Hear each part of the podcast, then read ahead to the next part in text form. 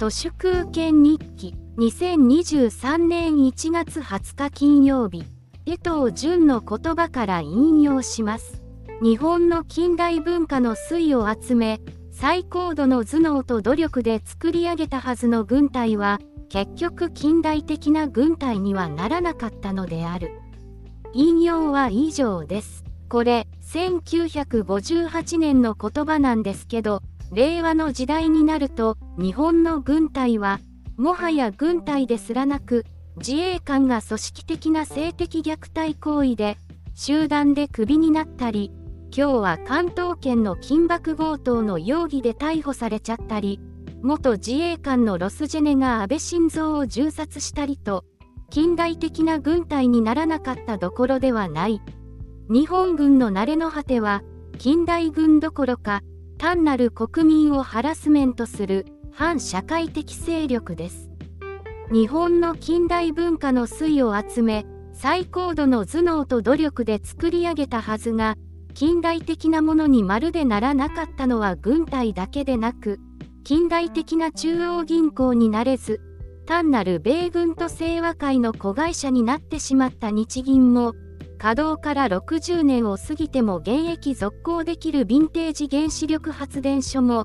近代とは程遠いただの負の遺産となりましたし近代五輪をやろうとしたのに汚職と談合まみれになってしまった東京五輪もどれもこれももう終わりだよこの国は。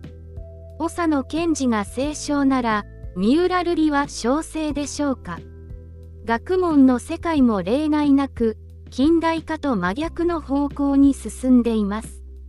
これはつまり、政財官学マスメディアそのものが、全て近代化に失敗したということであり、この先に政財官学マスメディアを待っているのは、溝有のディスラプションです。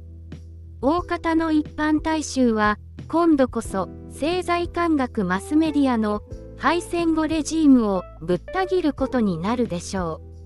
掛け声だった所得倍増計画がいつの間にか戦費倍増計画に化けてしまった岸田文雄を見ているとこいつも近代政治を完全に逸脱した満州国2.0の戦闘艇愛新覚羅不義つまり単なる傀儡フラウドポリティシャンですね。文革に隷従しておきながら要人がまともに泊まるところもない広島 G7 サミットでは各国の首脳陣を原爆資料館に連れて行こうとしていたり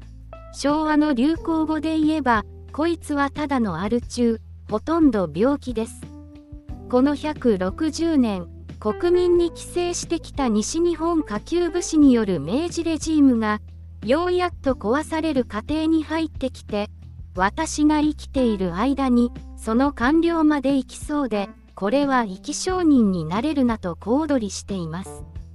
300年後にこの都市空間日記を読む歴史家がいたら激動の日々を書き残している木簡みたいなこの音声ブログも多少は役に立つかもしれません。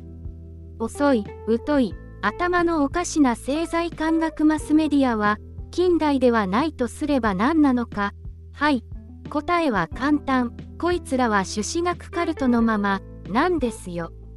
通りで文鮮明と相性バッチリなわけですね。みんな金太郎飴のように井上義行なんです。ペルーのリマみたいな修羅場がそのうちいつか東京でも起きるんだよ。